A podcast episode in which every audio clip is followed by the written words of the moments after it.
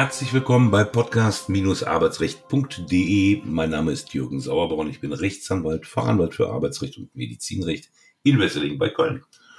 Und wer ist da auf der anderen Seite? Stell dich doch mal selber vor. Ja, hier ist Thorsten Blaufelder, Fachanwalt für Arbeitsrecht, Wirtschaftsmediator, Business Coach, oh, Resilienztrainer, Arbeitsfähigkeitscoach aus Dornhahn im Schwarzwald. Hast nichts vergessen. nichts vergessen, weiß oh, bestimmt. Ah, doch, Dozent und Referent für Schulungen. Siehste? Im Arbeitsrecht bin ich auch. Ja, es ist. Ich verrate auch noch nicht das Geheimnis, an welchem Titel du noch arbeitest. Das ja. kommt in ein paar Wochen. genau. ja, aber ich finde es ja schön. Ausschlussfristen. Wir haben das in der letzten Sendung ja schon angekündigt. Äh, soll heute unser Thema sein. Ganz wichtig, ganz wichtiges Thema. Ja. Ganz wichtiges Thema, ja. sehr praxisrelevantes Thema, ähm, was allerdings leider von vielen Mandanten nicht so auf dem Schirm zu sein scheint bei den Mandanten. Genau. Denn Ausschlussfristen besagen ja, dass man Ansprüche nur innerhalb einer bestimmten Zeit geltend machen kann nach deren Fälligkeit. Da müssen wir vielleicht erstmal klären, was ist Fälligkeit? Ja, im Prinzip geht es um die Frage, wann ich von der Gegenseite einen Anspruch verlangen kann. Zum Beispiel bei einem Arbeitszeugnis, bin zum 31.12.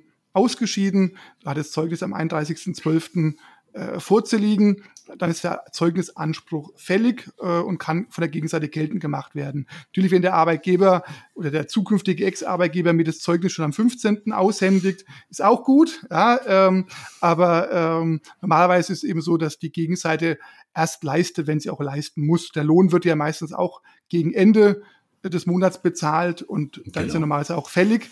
Und wenn ich den Lohn halt nicht bekomme, dann ist ja halt die Frage, wie lang kann ich mir denn Zeit lassen, um tätig zu werden, ja, um ja. nicht hinterher den Anspruch, meinen berechtigten Anspruch durch Zeitablauf zu verlieren. Und das ist ja das Thema bei der Ausschlussfrist.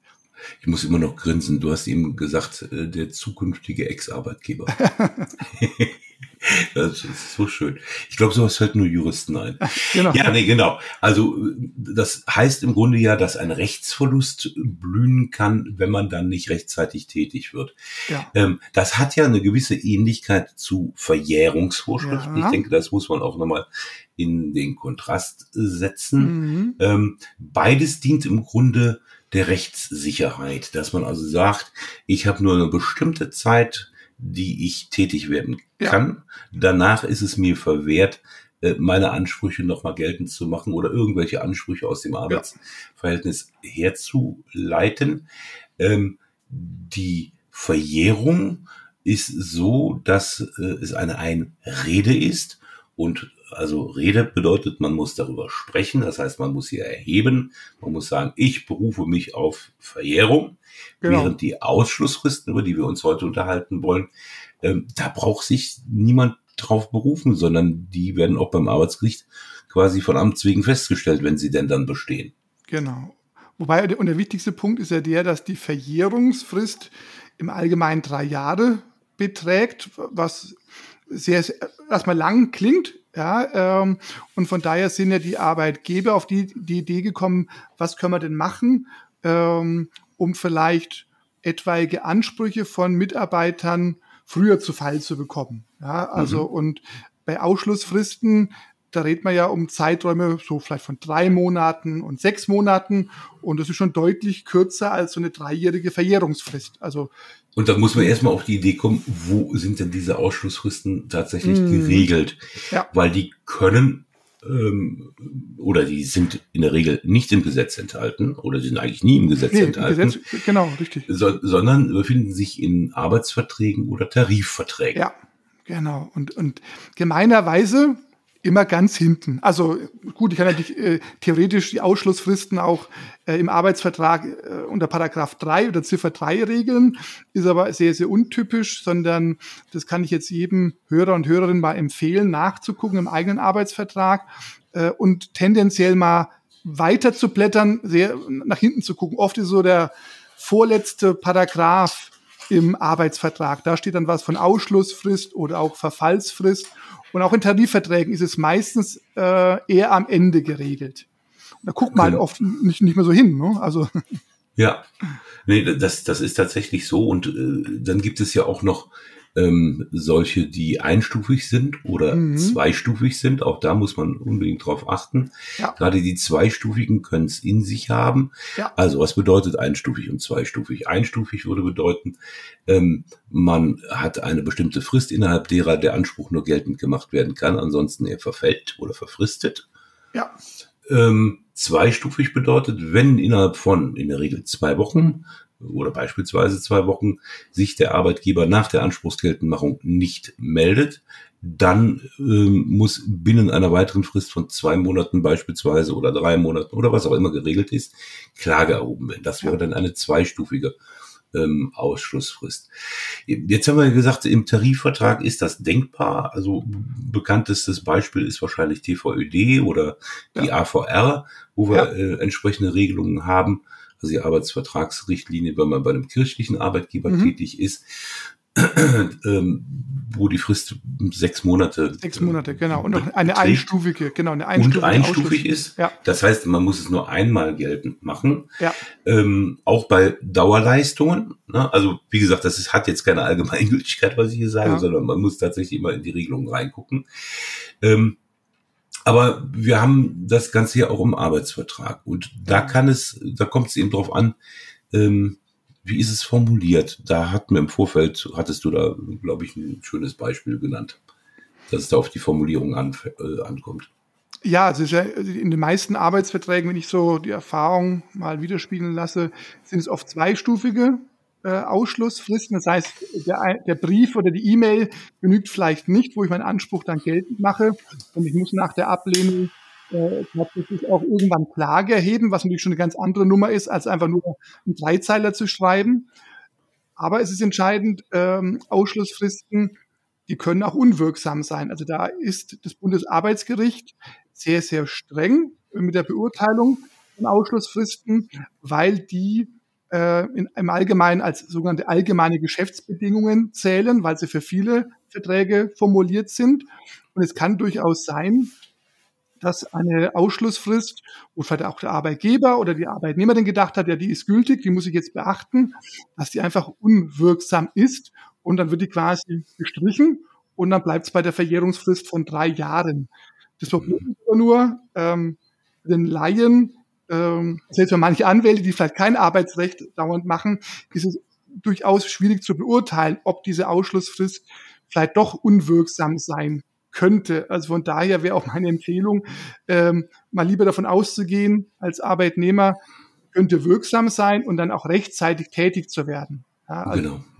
Weil alles andere, ja, schwieriges Feld, ja. Ja, kann sonst ein ziemlich äh, gewagtes Verbonspiel sein, wenn man ähm, darauf setzt, dass die Frist nicht wirksam sein könnte. Ja, ich meine, es gibt, den, es gibt ja den Klassiker, äh, was sehr einfach ist, äh, was vielleicht auch der Laie erkennen kann, wenn in einem Arbeitsvertrag äh, eine Ausschlussfrist von zwei Monaten steht. Also zwei Monate für die, für die erste Stufe und vielleicht auch zwei Monate für die zweite Stufe. In vielen älteren Arbeitsverträgen findet es man noch oft noch vor. Diese mhm. Ausschlussfristen sind unwirksam, weil die Rechtsprechung sagt, in Arbeitsverträgen äh, hat diese, haben diese Fristen jeweils drei Monate ähm, zu dauern. Ja, also das ist, mhm. ist ein sehr einfacher Fehler, den man finden kann, aber es gibt eben viele auch vertragliche Ausschlussfristen mit den drei Monaten, die erstmal ja ganz gut klingen, aber die Rechtsprechung vom BAG ist eben sehr, sehr streng mit den Arbeitgebern. Aber da kommt zweimal wirklich auf jedes Wort, jedes Komma drauf an und äh, manche Fristen sind auch intransparent, also nicht äh, leicht zu durchschauen und äh, von daher aber man sollte sich nicht drauf verlassen. Ne? So nach dem Motto, oh ja, mhm. ich habe die Frist verpasst, aber die ist ja bestimmt unwirksam, diese Ausschlussfrist. Mhm. Ja, kann sein, dass ich genau dann den Treffer lande, wo der Arbeit, der Arbeitsrichter sagen wird, nö, die Frist ist gerade noch so gültig. Ja, und du hast es ja angesprochen, das sollten wir vielleicht auch nochmal erwähnen, weil wir dann noch keine gesonderte Folge drüber hatten, ähm, dass Arbeitsverträge ja nur dann allgemeine Geschäftsbedingungen sind, wenn der ähm, Arbeitgeber, der den Vertrag entworfen hat, ihn zur Unterschrift quasi vorlegt und der Arbeitnehmer einfach nur unterschreibt. Was ja. soll er auch sonst tun? Genau. In den meisten Jobs jedenfalls. Ja, Wenn ich so an Chefarztarbeitsverhältnisse denke oder, oder leitende Mitarbeiter oder äh, höherpreisige äh, Arbeitnehmer, da wird ja dann auch schon mal über bestimmte Klauseln verhandelt. Und wenn man ja. jetzt also hier drüber verhandelt hat, kann das alles schon wieder anders aussehen. Genau, ne? aber in den meisten Fällen, ich glaube 99 Prozent würde ich mal sagen, ja. in den meisten Fällen kann man von, von allgemeinen Geschäftsbedingungen ausgehen, weil eben der Arbeitnehmer nicht äh, die, die faktische Macht hat zu sagen, also der Vertrag gefällt mir nicht, also wir müssen da mal über über äh, zehn Paragraphen nochmal intensiv diskutieren da, da, da sagt der normale Arbeitgeber, weißt du was, wenn ja. du jetzt schon zu diskutieren anfängst, wie wird es erst sein, wenn du dann vielleicht nächste Woche anfängst? Nee, nee, nee, also ja. äh, Blieb fort, wie man hier sagt. Also, genau, ne? also, weg, ne? Ja. Nein, also deswegen und ähm, von daher, wie gesagt, und es ist wirklich sehr, sehr kompliziert, das Thema Ausschlussfristen, da kann man auch einen ganzen Tag äh, drüber sinnieren. Und das Wichtigste ist einfach, selber mal zu gucken im eigenen Vertrag, ob es diese Ausschlussfristen gibt.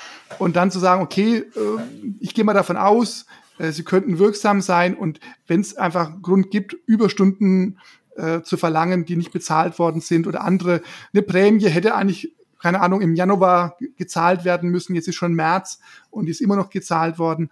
Also einfach rechtzeitig tätig zu werden. Ja, das ist so bitter, wenn man in der Beratung den Leuten sagen muss, weißt du was, du hast da einen Anspruch auf Prämie, aber der ist futsch.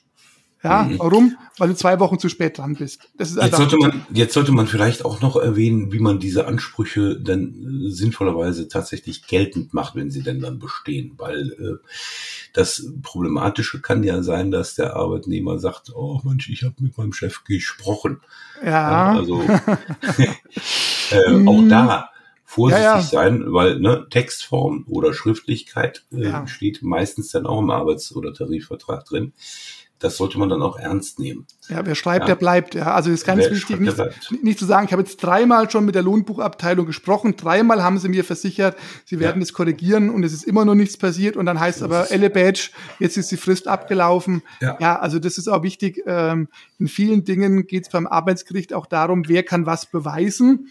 Äh, und, ähm, und wenn eben in der Ausschlussfrist steht, ich muss es eh in Textform oder ich muss es eben schriftlich machen, dann genügt mir eben fünfmal anrufen nicht. Ja, mhm. also und, ähm, und von daher auch zu gucken, dass ich es wirklich beweisen kann, dass ich sagen kann, ich habe es da und da geltend gemacht, sich da abzusichern, weil nicht, dass dann hinterher vor Gericht äh, nicht nur darüber gestritten wird, ob mir der Anspruch an sich zusteht, sondern ob ich ihn auch wirklich geltend gemacht habe, weil der Arbeitgeber sagt, also ich habe nichts bekommen. Wann, wann haben Sie denn die, wann haben Sie denn mir was geschickt? Ich weiß es nicht. Ja, also ist halt auch bitter. Ne? Also das mhm. eben auch da zu gucken, dass man dann guckt, dass man seine Rechte auch wahrt, eben nicht nur durch rechtzeitiges Tätigwerden, sondern auch durch rechtssicheres Tätigwerden.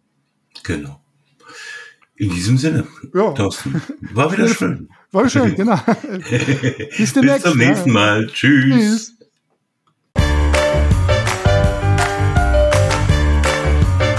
Sie haben eine Kündigung oder Abmahnung erhalten, Ihnen wurde ein Aufhebungsvertrag angeboten oder Sie haben ein anderes arbeitsrechtliches Problem, dann wenden Sie sich gerne an die bundesweit tätigen Kanzleien der Moderatoren dieses Podcasts, die Rechtsanwälte und Fachanwälte für Arbeitsrecht Jürgen Sauerborn oder Thorsten Blaufelder, die Sie im Internet unter www.sauerborn.de oder www.torsten mit th-blaufelder.de finden. Haben Sie Anregungen, Lob oder Kritik zu dieser Folge des Podcasts, dann schreiben Sie uns eine Mail an redaktion@podcast-arbeitsrecht.de. Wenn Ihnen dieser Podcast gefällt, dann abonnieren Sie uns über die bekannten Podcast-Plattformen und bewerten Sie uns. Wir wünschen Ihnen einen angenehmen Arbeitstag.